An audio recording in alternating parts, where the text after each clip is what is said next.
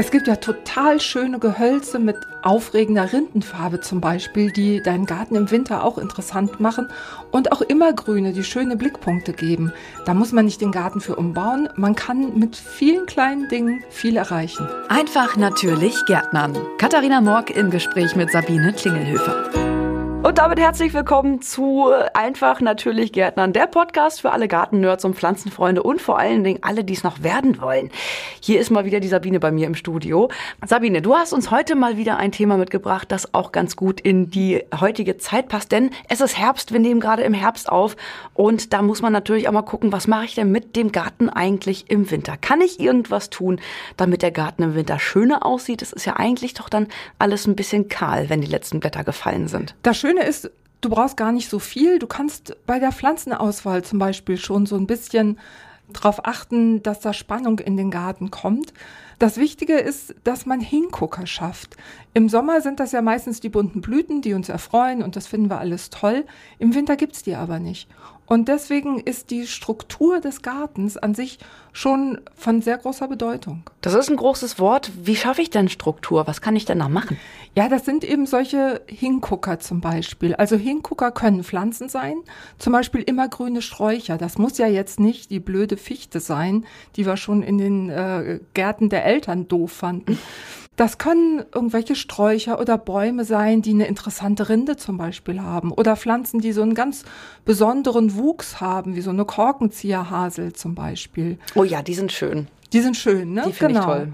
Das können aber auch ähm, irgendwelche Extras sein, wie eine schöne Pergola oder irgendwelche Skulpturen zum Beispiel.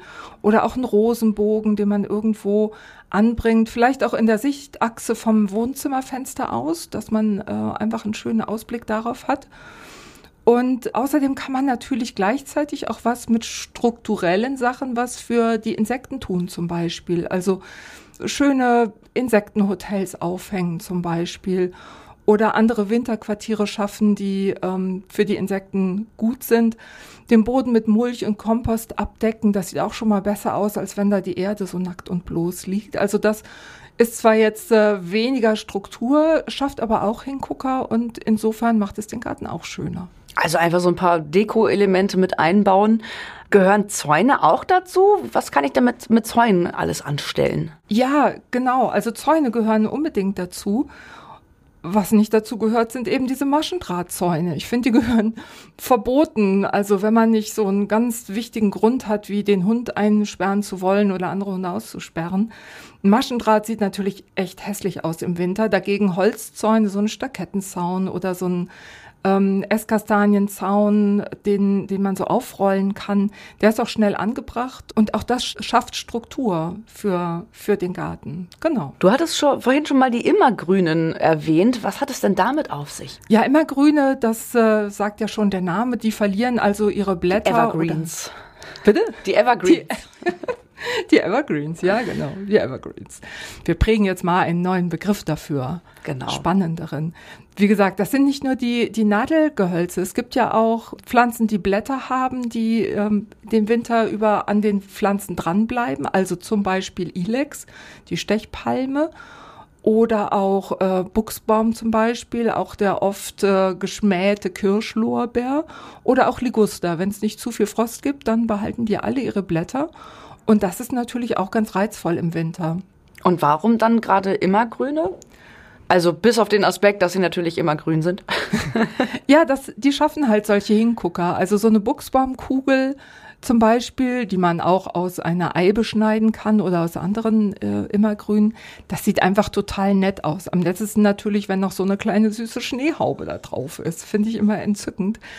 Aber wie gesagt, das schafft so, so Hingucker und das gehört mit zu diesen Strukturelementen. Also Eibe, Buchsbaum und Stechpalme, die liefern übrigens auch Lebensraum für, für viele Tiere. Also da gehen inzwischen auch viele Tiere rein, um da drin zu nisten, weil sie da einen guten Schutz haben vor Regen und, und auch vor den Räubern.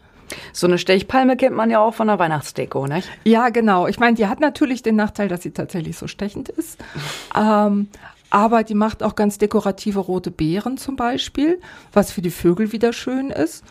Und äh, übrigens gibt es da auch noch die Mahonie. Die sieht so ähnlich aus wie die Stechpalme, die macht aber blaue Früchte, während die Stechpalme ja die bekannten weihnachtsroten Beeren macht. Also alles ist gut für die Vögel und wenn es für Vögel gut ist, heißt es, dass es vorher auch schon Blüten gab und die Blüten sind gut für die Insekten. Wie pflege ich denn die Immergrünen im Winter? Brauchen die viel Pflege oder machen die einfach mal so ihrs? Die machen einfach mal so ihrs. Was man aber nicht vergessen darf, die haben ja eben Blattwerk und an so ähm, sonnigen Tagen verdunsten die auch eine Menge. Und wenn es jetzt wochenlang nicht regnen würde, dann würde ich sogar die Immergrünen im Garten mal wässern. Natürlich nur, wenn es frostfrei ist und der Boden das Wasser aufnehmen kann. Ganz besonders gilt das aber, wenn ich äh, so Immergrüne auf dem Balkon oder auf der Terrasse habe. Auch da bitte nicht vergessen, die brauchen auch mal Wasser weil eben die Verdunstung durch die, diese Blätter sehr viel höher ist als bei Sträuchern und Bäumen, die überhaupt keine Blätter haben.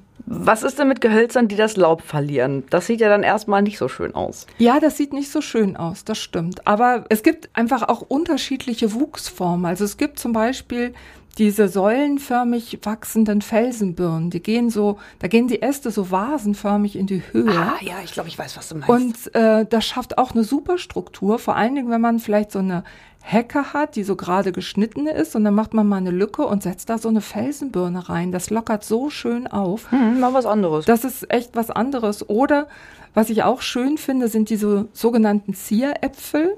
Die Äpfel sind für uns Menschen nicht sehr lecker, für die Vögel aber schon eher, vor allen Dingen nach dem Frost. Und da gibt es eben welche, die die kleinen Äpfelchen ziemlich lange, also bis in den Dezember hinein, bleiben da diese kleinen roten Äpfelchen dranhängen. Sieht einfach total nett aus und die Vögel, wie gesagt, reißen sich drum. Ja, da gibt es auch unterschiedliche Wuchsformen.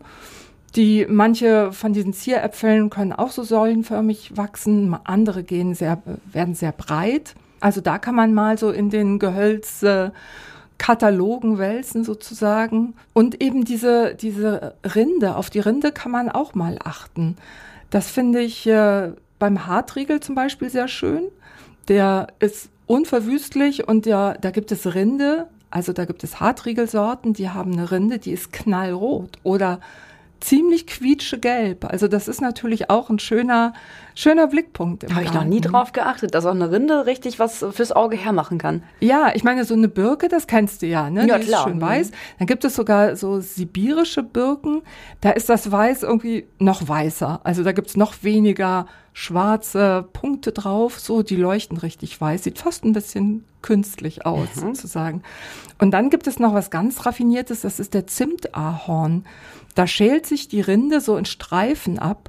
Und ähm, die, die Rindenfarbe darunter, also das Pflanzengewebe darunter, das ist tatsächlich Zimtfarben. Also dieser Zimtahorn ist äh, außerdem auch noch ziemlich robust und hat auch eine sehr schöne Laubfärbung. Aber das riecht nicht nach Zimt. Es riecht nicht nach Zimt. Ach, schade. Nein. Es rollert sich nur so ein bisschen ab wie die Zimtrollen. Hast du denn ein Lieblingsgehölz für den Winter? Ja, ich finde dieser Hartriegel, also der ist mir ins Herz gewachsen, der ist ja auch heimisch bei uns, der ist unverwüstlich, der wächst wie blöd.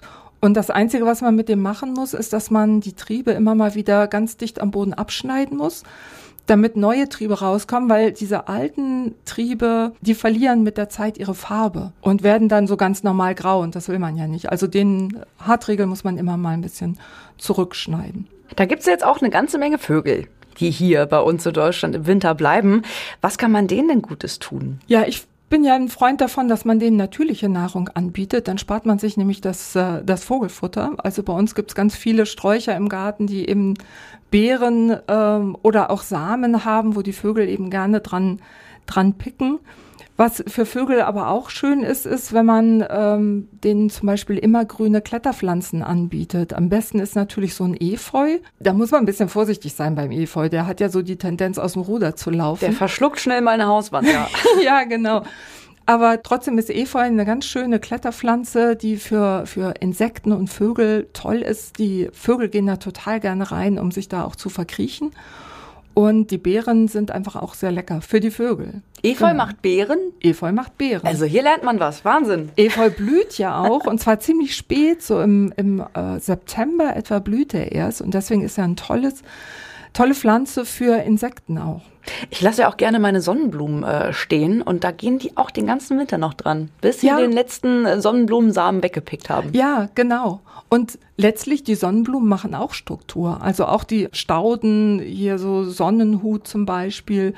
Auch da, also das lasse ich natürlich alles stehen, weil auch an den Stauden können natürlich die Vögel picken wie blöd. Also das ist schon richtig gut. Genau. Also einfach mal alles stehen lassen. So, die Vögel räumen das schon auf. Genau, genau. Und man kann dann, ja, man guckt dann nicht nur zu seinem Vogelhäuschen, das man irgendwo stehen hat, sondern man kann im ganzen Garten dann rumgucken, weil überall sind irgendwelche Vögel und auch unterschiedliche Vögel. Also wir haben seit ein paar Jahren äh, Stieglitze im Garten. Die habe ich noch nirgendwo anders hier in Hameln gesehen, aber bei uns sind sie. Die sind bestimmt auch irgendwo anders. Aber es ist einfach schön, wenn man so sehen kann, wie sich die Vogelwelt anpasst an das, was man ihnen zum Essen bietet. Da kann man vom Hobbygärtner, Gärtnerin direkt zum Hobby-Ornithologen werden. Ja, das ja, ja, auch genau. Schön. Ja, ich gucke denen auch wahnsinnig gerne zu. Jetzt gerade haben wir ja Herbst, die, die Blätter fallen schon ordentlich. Es ist Anfang November. Kann ich denn jetzt schon was tun, damit mein äh, Garten dann im Winter schön ist? Irgendwo habe ich gelesen, das Beste für Vögel und andere Tiere im Garten ist, wenn man ein fauler Gärtner ist. Kann das ich, bin ich, das, das passt. Ja, ist das super. Ne? Also wenn man Laub hat im Garten oder auf dem Rasen, einfach aufs Staudenbeet kehren. Das bedeckt den Boden und ist kuschelig für Marienkäfer und so weiter. Die Stauden natürlich nicht runterschneiden, das haben wir ja jetzt schon häufiger erwähnt. Auch die Rosen nicht übrigens, weil die frieren sonst auch noch viel weiter zurück im Winter. Außerdem, wenn es Rosenarten sind, die Hagebutten bilden, dann sind natürlich auch die Hagebutten sehr lecker für die Vögel. Und Menschen. Ich knabber, ich knabber da auch ganz gerne mal dran. Ja, ehrlich? Ja. Pulst du dann die Samen da raus? Nee, ich, ich, ich knabber so drum herum, um die Samen herum. Ach so. Damit das nicht so prickelt auf der Zunge. Ist das, Manche schmecken tatsächlich sehr, sehr gut. Ah, okay. Hast du bestimmte Sorten, die besonders lecker sind? Ich kann die leider nicht unterscheiden. Für mich ist eine Hagebutte eine Hagebutte, ob die jetzt ah. von einer Rose kommt oder vom äh, was sind das alles Rosengewächse das sind alles eigentlich? Rosen. Ja, ja. Ah, Aber manche sind ja so richtig groß wie so eine dicke Murmel, so eine von den großen Murmeln. Mhm. Und, und andere sind eher so ganz, ganz klein, je nachdem, wie die Blüte war und die Samenanlage eben ausgebildet wird. Mhm. Nee, nur darauf achten, dass die ordentlich knallerot sind und dann schmecken die richtig lecker auch. Und sind vollgeladen mit Vitamin C. Ja, na klar, genau. Ne? Man, ja. Jeder kann sich wahrscheinlich an diesen Hagebutte, Hagebuttentee aus der Jugendherberge damals erinnern. Mm. Das schmeckt ein bisschen besser, wenn man sie so knabbert. das ist beruhigend. Also wenn man das jetzt richtig zusammenfasst, was wir hier äh, zusammengetragen haben, Immergrüne wie die Eibe oder der Buchsbaum sorgen das ganze Jahr über für Struktur. Gehölze mit farbiger Rinde sorgen im Winter für zusätzliche Farbakzente. Und Bäume und Sträucher, die Beeren tragen, sind gut für alle, die im Garten wohnen. Richtig. Absolut perfekt, genau. also so ein Garten, der ist super für Menschen, für Tiere und weiß nicht, für wen kann das noch gut sein, keine Ahnung. Außerdem kannst du eben noch mit anderen Sachen wie Skulpturen und so den, den Garten spannender machen, dass man auch im Winter gerne nach draußen guckt und nicht quasi froh ist, dass es dunkel wird und man nichts mehr sieht im Garten. Hast du denn dann nochmal unsere drei ultimativen Tipps zusammengetragen, dass man sich das äh, am besten so stichpunktartig nochmal aufschreiben kann? Was am wichtigsten ist, um im Winter den Garten so ein kleines bisschen weniger trüb zu gestalten? Ja, unbedingt. Also Tipp eins wirklich nach Pflanzen Ausschau halten, die Struktur geben, ob immergrün oder spezielle Wuchsform. Elemente in den Garten bringen, die auch im Winter ohne Begrünung schön sind, wie eine Pergola, ein Rosenbogen oder sowas. Und drittens an die Tiere denken. Und dann wird der Garten schon automatisch bunter, finde ich. Denn es hängt ja alles wie immer miteinander zusammen, ne? Genau so ist es. Sabine, da hast du wieder ganz viele tolle Tipps für uns mitgebracht. Wenn ich jetzt dennoch trotz dieser ausführlichen Informationsflut irgendwelche Fragen habe, wie kann man dich denn erreichen? Beziehungsweise die Firma Neudorf? Ihr könnt mich, die ihr zuhört, äh, sehr gerne erreichen über meine direkte E-Mail. Die packe ich gerne wieder in die Show Notes. Beantworte gern eure Fragen. Ihr könnt auch an info.neudorf.de schreiben oder unser Forum nutzen, das wir auf www.neudorf.de haben. Dort beantworten wir natürlich auch eure Fragen und auch über Facebook, Instagram könnt ihr uns natürlich auch kontakten. Wir freuen uns. Dann kann ja gar nichts mehr schiefgehen. Vielen Dank fürs Zuhören und wir hören uns dann in der nächsten Folge von Einfach natürlich Gärtnern. Genau, macht's gut. Das war der Podcast Einfach natürlich Gärtnern mit Katharina Morg und Sabine Klingelhöfer. Mehr zum Thema gibt's auf neudorf.de.